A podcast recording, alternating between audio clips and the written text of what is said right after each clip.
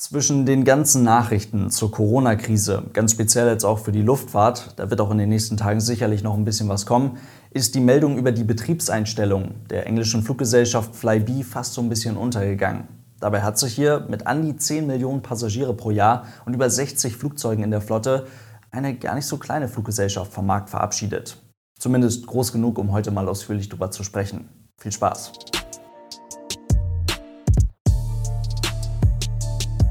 Und damit hallo und ganz herzlich willkommen. Ich hoffe, es geht euch gut. Diese Airline ist sicherlich den meisten von euch ein Begriff. Die hat sich auch immer mal wieder im deutschsprachigen Raum blicken lassen. Hier in Deutschland gab es bis zuletzt regelmäßige Verbindungen nach Hamburg, Berlin-Tegel, Hannover, Stuttgart und natürlich vor allem auch nach Düsseldorf. Dort wurde sogar eine eigene Basis betrieben und bis vor gut einem Jahr gab es auch noch regelmäßige Verbindungen von und nach München. Angeflogen wurden aus den deutschen Städten heraus vor allem die britischen Städte Birmingham und Manchester, aber in Düsseldorf gab es zum Beispiel bis vor ein paar Monaten auch noch regelmäßige Verbindungen zum London City Airport.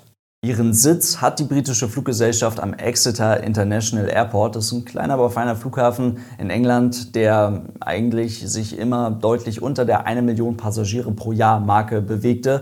Jetzt aber in den letzten Jahren immer mal wieder diese Marke durch zusätzliche Ryanair-Verbindungen und aber eben auch durch immer wieder neue Flybe-Verbindungen überschritten hatte. Jetzt ist Flybe weg und damit fallen, zumindest für den aktuellen Zeitpunkt, plötzlich erst einmal am Exeter International Airport gut 80 Prozent der angebotenen Sitzplätze weg. Und das ist echt eine ganze Menge. Das ist vom reinen Verhältnis vergleichbar mit dem Frankfurter Flughafen, nur eben ohne die Flüge von Lufthansa, Condor, Ryanair, United Airlines, Austrian Airlines und Swiss dann wären auch dort gut 80 Prozent der angebotenen Sitzplätze weg. Oder aber diese ganze Corona-Geschichte wird jetzt nochmal deutlich schlimmer. Seitens Fraport ist ja jetzt schon bereits die Rede davon, dass zwei von drei Passagieren am Frankfurter Flughafen wegfallen werden.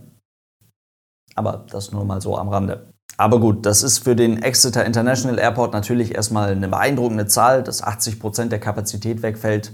Ganz plötzlich das ist sicherlich nicht zu unterschätzen. Auf der anderen Seite muss man aber auch mal gucken, inwiefern dieser Exeter International Airport wirklich so interessant ist. Ich habe es ja eben bereits gesagt, Flybe hat fast 10 Millionen Passagiere pro Jahr transportiert. An diesem Exeter International Airport wurden mit allen Fluggesellschaften, die diesen Flughafen anfliegen, etwas mehr als eine Million Passagiere pro Jahr gezählt. Exeter hat in dieser ganzen Flybe-Geschichte gar nicht unbedingt so eine wahnsinnig wichtige Rolle übernommen, trotz seiner Funktion als Heimatflughafen für die Fluggesellschaft. Viel wichtiger waren da die beiden Hubs Birmingham und Manchester. Angeboten wurden von hier aus bis zuletzt etwas mehr als 200 verschiedene Routen durch Mitteleuropa. Und damit war Flybe tatsächlich bis zum letzten Jahr die größte eigenständige Regionalfluggesellschaft in ganz Europa.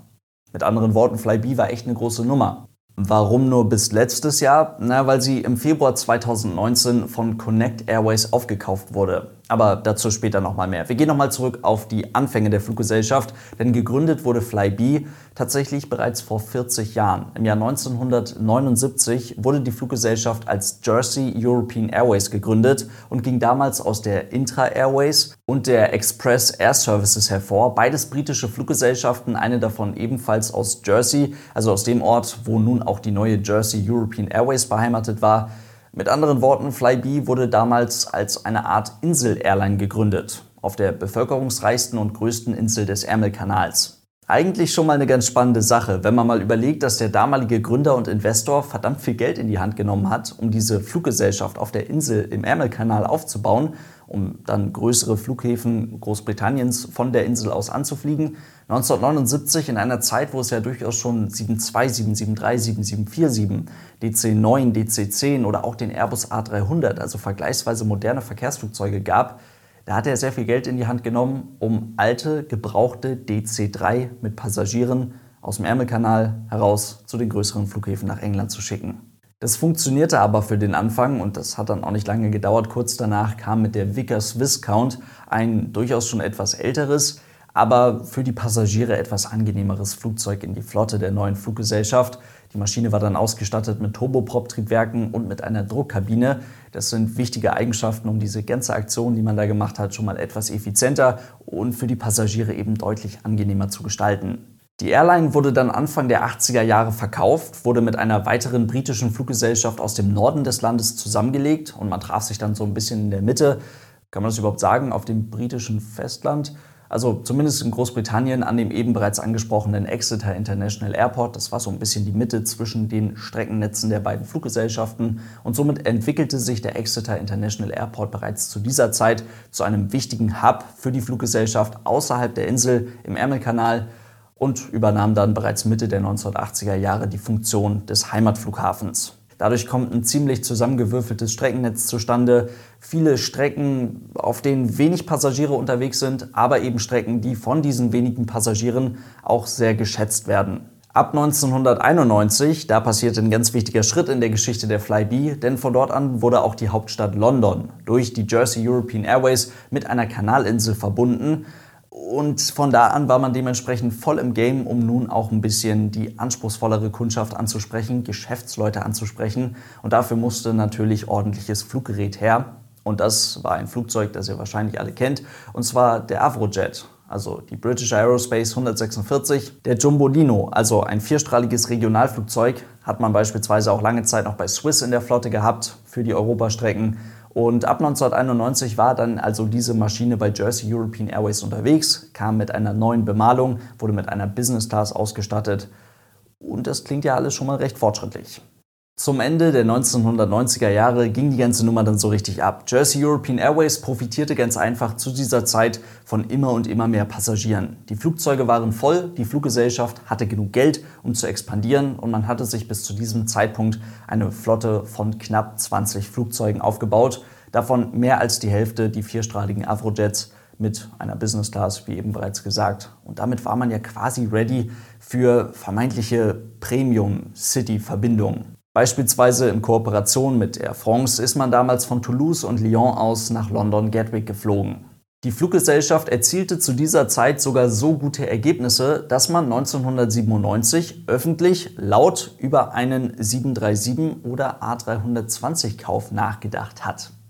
Tja, das wäre nochmal ein richtig großer Step gewesen. Und das passt irgendwie jetzt alles nicht mehr so richtig zu Jersey European Airways, nicht mehr so richtig zu einer Kanal-Airline. Und deswegen wurde die Fluggesellschaft im Jahr 2000 auch direkt umbenannt in British European. Das macht schon mal deutlich mehr Sinn.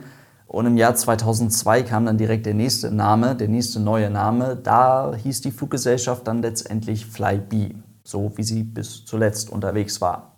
Und damit kam im Jahr 2002 dann auch die klare Umstellung auf möglichst günstige City-Verbindungen.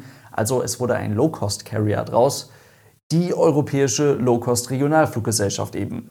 Daraufhin wurde sich dann aus damaliger Sicht auf jeden Fall verständlicherweise gegen den Kauf von A320 bzw. 737 Jets entschieden, denn diese Flugzeuge waren für das Streckennetz der damaligen Flybe dann doch tatsächlich einfach etwas zu groß. Dazu kommt, die Performance der Flugzeuge hätte für einige von der Flybe angeflogene Flugplätze nicht ausgereicht. Das heißt, die Maschinen wären für die entsprechenden Flugplätze ganz einfach auch ein bisschen zu groß gewesen. Und gerade im Hinblick auf eine möglichst einheitliche Flotte, was irgendwo ja auch die Strategie einer wirklichen Low-Cost-Airline ausmacht, hätte man sich mit dem Kauf solcher Flugzeuge aus damaliger Sicht wahrscheinlich dann doch mehr verbaut als ermöglicht. Viel interessanter waren zu diesem Zeitpunkt die neuen Embraer A-Jets. Ab 2005 wollte die britische Low-Cost-Fluggesellschaft tatsächlich ganze 26 Stück von der neuen E195 haben, also von der größten Variante der Embraer E-Jet-Familie. Das ist schon eine ganze Menge. 14 davon fest bestellt, 12 weitere Optionen auf das Flugzeug und tatsächlich wurde Flybe dann Launching Customer, also Erstbetreiber der Embraer E195. Und rein vom Datenblatt her ist das ja auch auf jeden Fall der nächste logische Schritt nach dem Avrojet, nach dem Jumbolino.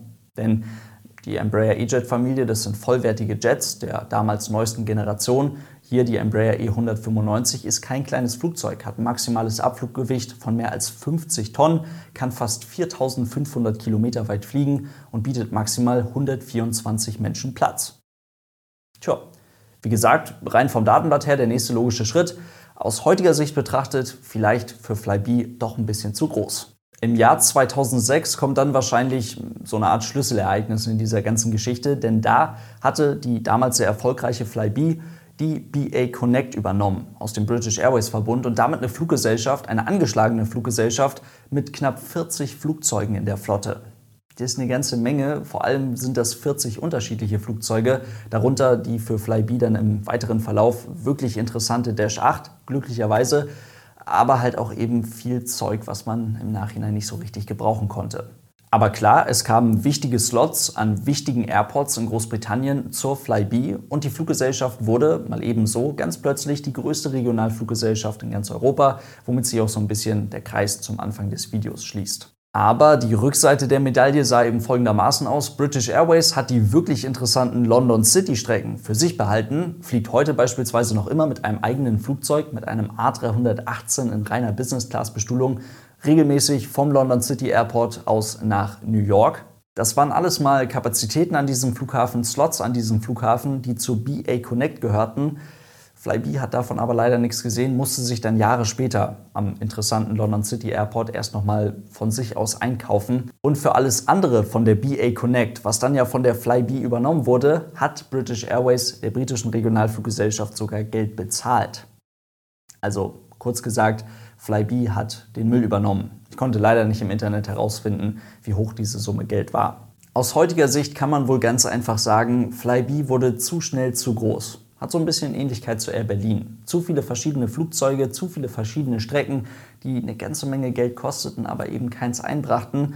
Aus damaliger Sicht aber eben der ganz große Schritt, um weiter zu expandieren und eben der große Name in Europa zu werden. Über die Jahre bauten dann andere Fluggesellschaften, allen voran natürlich EasyJet in Großbritannien, ein sehr klar strukturiertes Europanetzwerk auf mit größtenteils gleichen Flugzeugen, mit gleichen Produkten, während Flybe auf ihren etwas teuren Regionalstrecken so ein bisschen liegen blieb. Und man hatte zwar dann immer mal wieder neue interessante Verbindungen im Angebot, beispielsweise von Doncaster aus, einer kleinen Stadt mitten im Land, zu großen Hubs wie beispielsweise Amsterdam. Aber das sind halt Strecken, die für eine geringe Anzahl an Leuten für eine lange Zeit wirklich interessant sind. Und der Fluggesellschaft blieben damit dann auch nicht mehr die finanziellen Mittel, um jetzt endlich mal zügig auf den für sie wahrscheinlich perfekten Flugzeugtypen umzusteigen, den man mit der Dash 8 wahrscheinlich schon eine ganze Weile in der Flotte hatte. Das ging einfach alles nicht schnell genug und kostete zu viel Geld in zu kurzer Zeit. Alles andere, was dann noch passiert ist, könnte man wahrscheinlich schon fast als das Übliche bezeichnen. Wir haben ja mittlerweile ein paar Airline-Pleiten durch. Das einzig Wertvolle, was von der Fluggesellschaft bleibt, sind die Slots, die sie besitzt. Die sich finanziell nicht mehr tragende Flybe sollte dann im Jahr 2019 verkauft werden, ging dann für einen Spottpreis an die bereits am Anfang erwähnte Connect Airways, eine Dachgesellschaft, die zu 30 Prozent der Virgin Atlantic gehört. Der Name Flybe war aber überhaupt nichts mehr wert und hätte jetzt auch bereits in den letzten Wochen verschwinden sollen. Das hat sich aber alles ein bisschen hingezogen und die Flybe hat es auch ganz einfach nicht geschafft, trotz finanziellem Anschub Geld zu verdienen. Der jetzige Nachfragerückgang aufgrund des Coronavirus und die fehlende Bereitschaft seitens der Connect Airways, jetzt nochmal deutlich mehr Geld in die Fluggesellschaft zu buttern, damit man sie auch noch über diese Krise rüberhieven kann, das sorgte jetzt eben dann dafür, dass der Fluggesellschaft am 5. März das Genick gebrochen wurde und alle Flugzeuge am Boden bleiben mussten. Damit sind ganz plötzlich auf einmal 36 Prozent aller britischen Inlandsflüge weg. Das wurde nämlich alles von der Flybe bedient. Allerdings ist das natürlich nur eine Situation, die ein paar Tage anhält. Die wirklich interessanten Strecken wurden bereits schon jetzt von anderen Fluggesellschaften übernommen. Und damit ist die nächste Airline-Pleite komplett. Eine Airline-Pleite, die es höchstwahrscheinlich, nicht zu 100 Prozent, aber höchstwahrscheinlich auch ohne diese ganze Corona-Nummer gegeben hätte. Vielleicht dann ganz einfach etwas später. Nichtsdestotrotz muss man sagen, finde ich zumindest, zeigt das ganz gut den Ernst der aktuellen Lage auf. Denn ganz egal, ob es sich da jetzt um riesige Unternehmen handelt oder um mittlere, kleinere Unternehmen, Staatshilfen hin oder her, es kommt halt jetzt gerade auf die Liquidität an. Auf die Liquidität, die diese Unternehmen in der ernsten Lage jetzt gerade aufrechterhalten können und noch bieten können oder halt auch eben nicht bieten können. Und ich kann mir gut vorstellen, dass in dieser ganzen Corona-Welle vielleicht nicht ganz so medienwirksam noch das ein oder andere Unternehmen und vielleicht auch die ein oder andere Fluggesellschaft gekillt wird. Tja, es ist auf jeden Fall nicht zu unterschätzen, dass Fluggesellschaften jetzt für mehrere Tage, für mehrere Wochen wahrscheinlich dann irgendwann ihren Flugbetrieb komplett einstellen. Eine Lufthansa ihren Flugbetrieb zu 70 Prozent oder eventuell dann auch komplett einstellen muss und Flugzeuge in Reih und Glied, so wie ich es gesagt habe im Video, dass es wahrscheinlich nicht so sein wird, jetzt doch in Reih und Glied am Berliner Hauptstadtflughafen parkt. Das sollte man definitiv nicht unterschätzen. In diesem Sinne soll es das für heute gewesen sein. Vielen lieben Dank fürs Zuhören und dann hoffentlich bis morgen. Tschüss.